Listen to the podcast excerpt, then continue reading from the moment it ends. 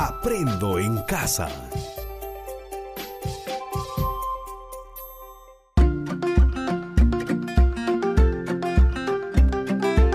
Queridos estudiantes, los invitamos a participar en el desarrollo de las sesiones de aprendizaje que hemos preparado para ustedes. Aprendo en casa.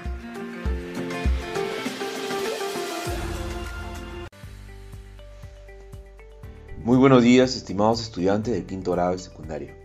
Les saluda el profesor William Paliza Franco y como todas las semanas, te doy la bienvenida a este espacio radial en el marco de la estrategia Aprendo en casa.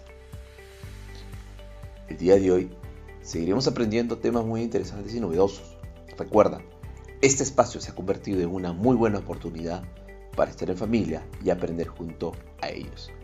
En esta oportunidad, reciban el saludo de cada una de las personas quienes colaboran cada semana para hacer posible el llegar a cada uno de ustedes, en especial a nuestros estudiantes de la secundaria tutorial, secundaria con residencia estudiantil y secundaria con alternancia. No te olvides, antes de comenzar la sesión, debes recordar siempre aquellas recomendaciones para no contagiarnos de la COVID-19.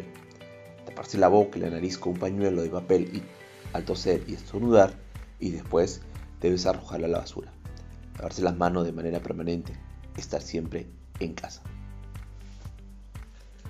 Estimados estudiantes del quinto grado de secundaria, el día de hoy, nuestra sesión tiene como título Leemos un texto descriptivo para conocer las características de nuestras cuencas y tiene como propósito conocemos la estructura y características del texto descriptivo, identificando información de manera explícita que permita reflexionar y evaluar la forma del contenido del texto.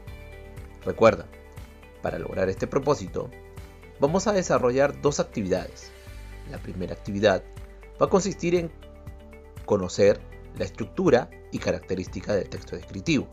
Y la segunda es reflexionar y evaluar la información del contenido de un texto descriptivo.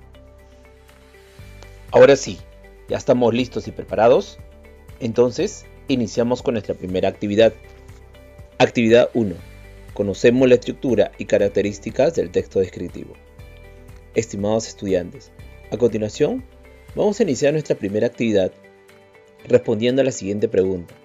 ¿Qué acciones podemos proponer para una gestión adecuada de nuestra cuenca? Recuerda, tu respuesta a la pregunta planteada se irá consolidando durante el desarrollo de los diferentes programas radiales en las áreas curriculares de PCC, sociales, matemática, ciencia y tecnología y comunicación. Para llegar a construir nuestro producto final, es un plan de acción para la mejora de la gestión de las cuencas de tu comunidad.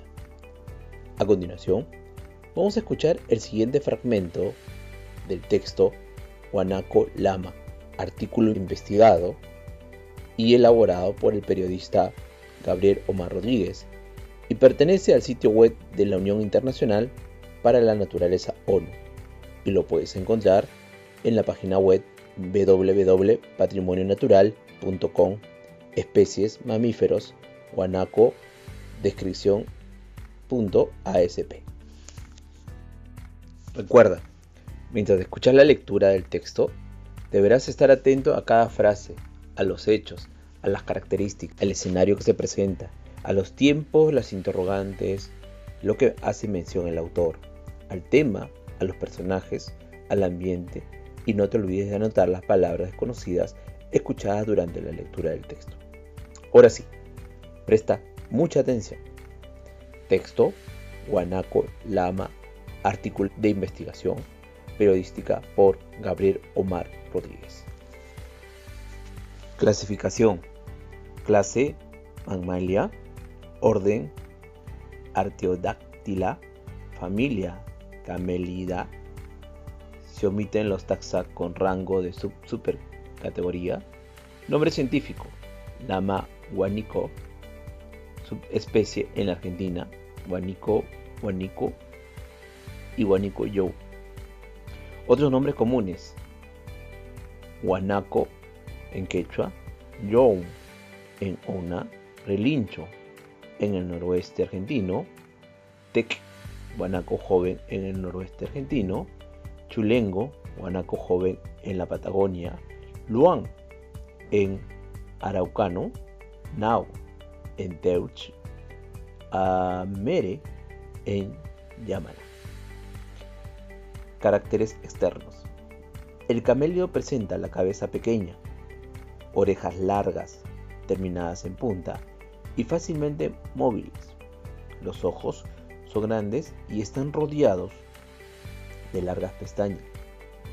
La dentición está compuesta por 34 piezas, entre las que se encuentra un inciso, un canino, tres premolares y tres molares en cada mitad del maxilar superior y tres incisos, un canino, dos premolares y tres molares en cada mitad del maxilar.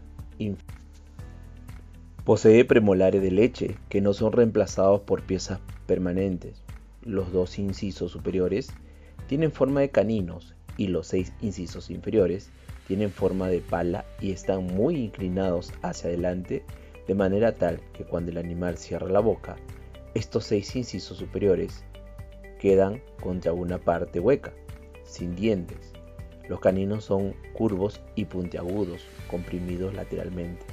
Los incisos están cincelados y recubiertos por una gruesa capa de esmalte. Son animales de cuello y patas muy largos. Presentan la particularidad de caminar apoyando no solo la última falange de los dedos, sino también la segunda falange, resultando así digitigrados en vez de ungiligrados. En relación con este carácter, detrás de las pezuñas, que son pequeñas y alargadas, casi como si fueran uñas, tienen bajo dicha segunda falange una especie de almohadilla o suela callosa que se apoya de plano en el suelo. Su altura a la cruz fluctúa entre los 900 a 1100 metros. La longitud desde el hocico a la base de la cola varía entre 1020 a 1850 metros, midiendo la cola unos 270 milímetros. El peso oscila entre los 70 y 100 kilogramos. El pelaje es lanoso, largo, grueso y espeso, aunque no largo en todo el cuerpo de color pardo oscuro, arrojizo, con tonos blancos en los francos, vientre y parte inferior del cuello. En la cabeza y las patas es corto y liso. La garganta, la parte inferior o ventral del cuello, el vientre, la parte interna y posterior de los miembros y los cuatro pies son blancos. Es un herbívoro rumiante. El estómago se divide en varias partes y tras una primera descomposición, los alimentos vuelven a la boca y se mastican para la digestión definitiva. Casi no presentan dimorfismo sexual. Solo las hembras tienen los caninos pequeños que los machos. Estimados estudiantes, durante la escucha de la lectura has identificado características diversas del guanacolama, que, según lo relatado en el texto, es una de las especies la cual se encuentra en extinción. Estimados estudiantes, nos hemos dado cuenta de que el texto escuchado tiene una particularidad y según su secuencia textual se clasifica en descriptivo. Asimismo, ofrece información sobre las características de objetos, animales o personas. Las descripciones pueden ser subjetivas o objetivas. Por ejemplo, un documental como el que hemos escuchado del Guanacolama, un catálogo, un mapa, un folleto de viajes, etc. A continuación, vamos a analizar la forma como se ha estructurado el texto escuchado. ¿Qué te parece? ¿Sí? Entonces, presta bastante atención. Al escuchar el texto, nos damos cuenta de diferentes aspectos que a continuación vamos a analizar. El camélido presenta la cabeza pequeña, orejas largas, terminadas en punta y fácilmente móviles. Los ojos son grandes y están rodeados de largas pestañas. La dentición está compuesta por 34 piezas, entre las que se encuentran un inciso, un canino, tres premolares y tres molares en cada mitad del maxilar superior y tres incisos, un canino, dos premolares y tres molares en cada mitad del maxilar interior. El párrafo al cual hemos hecho lectura hace mención de características del camélido, como la cabeza pequeña, las orejas largas, terminadas en punta, los ojos grandes y rodeado de largas pestañas. Entonces podemos deducir del texto, primero, que se hace una descripción de un animal quien está en peligro de extinción. Al momento de realizar la descripción, se hace mediante una narración de la apariencia, el aspecto o las características. En este caso, nuestro personaje es el guanacolama. Estimados estudiantes, entonces podemos decir lo siguiente. La descripción consiste en detallar rasgos a través del lenguaje. En el siguiente párrafo vamos a corroborar nuestra idea sobre la descripción. Atentos por favor. El pelaje es lanoso, largo, grueso y espeso, aunque no largo en todo el cuerpo, de color pardo, oscuro o rojizo, con tonos blancos en los flancos, vientre y parte inferior del cuerpo. En la cabeza y las patas es corto y liso. Correcto. Puedo inferir lo que estás pensando. Durante la descripción se explica de forma detallada y ordenada cómo son los seres. Es en ese sentido que la descripción realizada contribuye a preparar la acción que se quiere lograr en nuestro propósito del programa. A esto nos hacemos la siguiente pregunta, estimados estudiantes. ¿De qué manera el autor ha realizado la descripción del texto El Guanacolama? La primera acción realizada, entendemos todos, que ha sido en observar con mucha atención con el propósito de seleccionar los detalles más importantes. Lo segundo, después de seleccionar los detalles, los ha organizado los datos siguiendo un orden que puede ser de la siguiente manera, de lo general a lo particular o al contrario, de lo primero planos al fondo o al contrario, dentro o fuera o también al contrario. Recuerda, al describir, el autor ha situado los momentos en el espacio con precisión.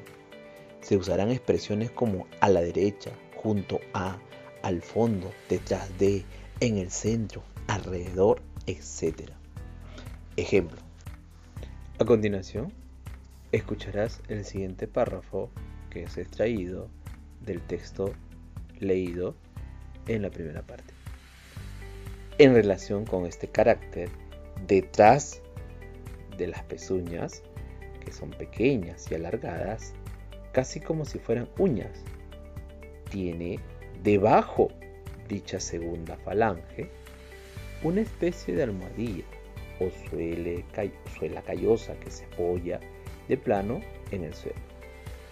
Su altura a la cruz fluctúa entre 900 a 1100 milímetros.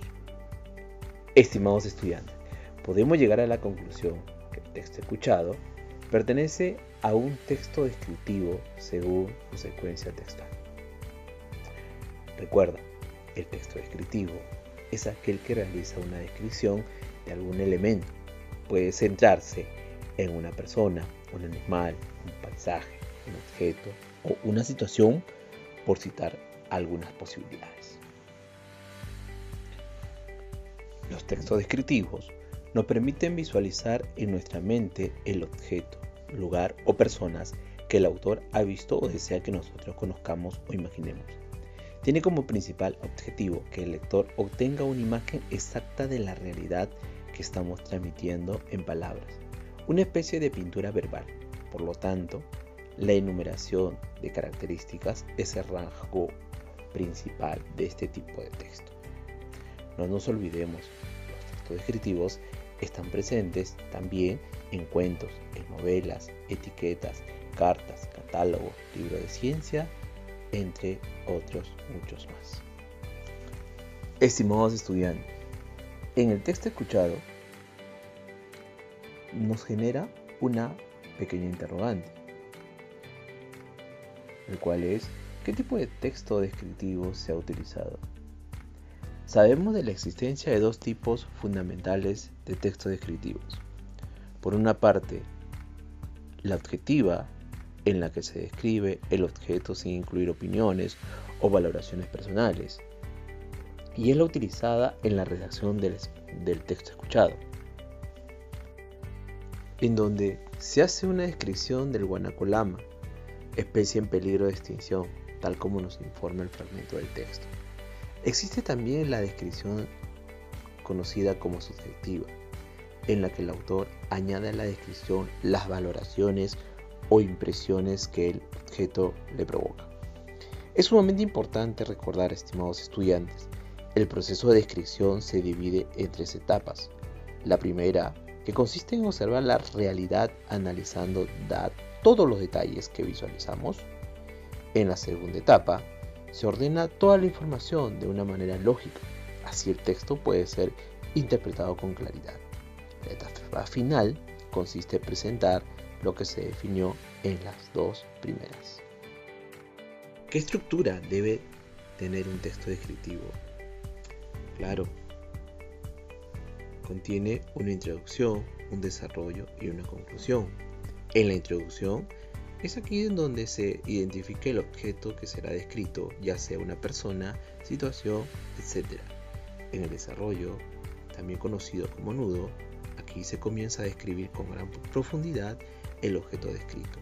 Y en la conclusión, se realiza una especie de resumen de la descripción para cerrar la caracterización del objeto, ser, animal, etc. ¿Qué tipo de estructura utiliza el texto descriptivo escuchado sobre Guanacolama? Por supuesto, la estructura utilizada durante la redacción de un texto descriptivo es muy variada, ya que se usa para describir algo físico, como una persona, y también no físico, como una situación o un sueño. Se usa el detalle ya que se ha de transmitir al receptor información valiosa para que se haga una idea clara. Se puede incurrir al uso de licencias literarias, como puede ser la hipérbole o herramientas de lenguaje que sirvan para que el interlocutor se cree una idea clara. Sus funciones fundamentales son las de definir, explicar e incitar. En el contenido suele primar la lógica al enumerar características. Se suelen emplear tecnicismos relacionados con el elemento descrito. También se consideran como retratos verbales. Predominan los adjetivos y los sustantivos. Se usan las comparaciones y las enumeraciones habitualmente. Es común la presencia de verbos copulativos. Los verbos suelen aparecer en presente o en pretérito, o sea, pasado. Se emplean oraciones yuxtapuestas y coordinadas. Por ello, este tipo de texto es diferente a la estructura de un texto narrativo, en donde hay acciones y suceden diferentes acontecimientos. Muy bien, estimados estudiantes, sigamos adelante. Actividad 2. A continuación, a través de la siguiente actividad, vamos a reflexionar y evaluar información del contenido de un texto descriptivo. Estimados estudiantes, en esta parte vamos a seguir utilizando el texto que hemos escuchado en la primera parte del programa. Ahora ya sabemos que pertenece a un texto descriptivo y asimismo responde a características y a una estructura definida. Pero te has hecho la pregunta, ¿qué intención tiene el autor al redactar este tipo de texto? Por supuesto, podemos entender que la intención es reflexionar sobre nuestro patrimonio natural y los seres quienes habitan en ella. Uno de ellos es el guanaco-lama una especie en peligro de extinción. También conocer las bondades de esta especie en todas sus características externas, así como su comportamiento. No solo saber de él, sino valorar la especie y su existencia. ¿Qué tipo de estructura consideras se hace uso en el texto escuchado al inicio del programa radial? Aquí te brindo un poco más de información sobre los tipos de estructura que se consideran para redactar un texto descriptivo. Existe una estructura lineal y es la estructura más tradicional de estos textos en la que se disponen los elementos de forma sucesiva. También encontramos la estructura recurrente. En este tipo de estructura se apuesta por mostrar los mismos elementos durante la exposición, pero se les añade algunas variaciones para remarcar la importancia o el punto de vista del escritor. También se encuentra la estructura circular. Estos textos descriptivos comienzan y acaban con los mismos elementos, creando así una narración circular que destacan los elementos. Muy bien, estimados estudiantes, lo estamos haciendo muy bien. Ahora, con toda la información adquirida el día de hoy, vamos a organizarlo y presentarlo en una infografía. ¿Qué les parece? Como primer paso, vamos a elegir el tema. En nuestro caso, es la tipologías textuales. Como segundo paso, es identificar las fuentes de información para la infografía. Como tercer paso, vamos a organizar las ideas. Puedo empezar organizando las ideas en el siguiente orden. 1. Antes de empezar, ¿qué vas a escribir? Expondrás tu opinión o te mantendrás objetivo. ¿Cómo organizarías la descripción? ¿Qué tendrá tu descripción? Como punto 2, comienza a escribir teniendo la secuencia de una introducción, el desarrollo y la conclusión. Como punto 3, revisa. Como cuarto paso, vamos a diseñar la infografía. ¿Qué te parece? Se debe tener en cuenta el estilo original durante la elaboración de la infografía. Ojo, eso es sumamente importante. También la integración de imágenes, evitando diseñar con bastante texto. Se debe usar colores con buen contraste para facilitar la lectura. No olvides cuidar el tamaño de la letra. Muy bien, estimados estudiantes, ahora ya podemos presentar una infografía o nuestra infografía elaborada con los aprendizajes desarrollados el día de hoy. Adelante, si podemos. Ahora que estamos terminando la sesión, te pregunto, estimado estudiante, ¿qué características se debe considerar para redactar un texto descriptivo? ¿Qué información debo considerar para elaborar una infografía en donde presente mi aprendizaje del programa de hoy? Reúne a tu familia en un lugar adecuado y presenta tu infografía sobre la tipología de un texto descriptivo identificando sus características y objetivos. Recurre a tu portafolio para organizar y seleccionar la información realizada durante las sesiones de las áreas de PCC, matemática y ciencia y tecnología. Recuerda que en esas áreas también estás trabajando textos descriptivos. Todos estos pasos regístralos en una hoja y archívalos en tu portafolio. Padre de familia que has estado acompañando el día de hoy a tu hijo o hija en este espacio de aprendizaje. Escucha a tu hijo o hija cuando exprese sus ideas y cuando te solicite tu apreciación o comentario sobre la actividad que realiza, dásela con cariño. Asegúrate de un acompañamiento cercano que tu hijo o hija pueda planificar y desarrollar la tarea que se le ha consignado al final de la sesión, definiendo tiempos y plazos, estrategia de cómo lo va a hacer, etc. Bríndale palabras de reconocimiento por la dedicación y el esfuerzo que le pone al desarrollo de las actividades. Estimado docente, cuando te comuniques con el estudiante, bríndale retroalimentación sobre el programa de hoy. Pregúntale qué aprendizaje obtuvo y qué dudas tiene al respecto. Recuerda orientar de forma adecuada para que el estudiante tenga insumos para elaborar su plan de acción para la mejora de la gestión de las cuencas de tu comunidad. Asegúrate que el estudiante defina sus tiempos y estrategias para mejorar su evidencia de aprendizaje, lo cual es una infografía sobre la tipología de un texto descriptivo, identificando sus características y objetivos oriéntale cómo organizar su producto en el portafolio. Hasta nuestro próximo programa. Aprendo en casa. Ministerio de Educación. Gobierno del Perú. El Perú primero.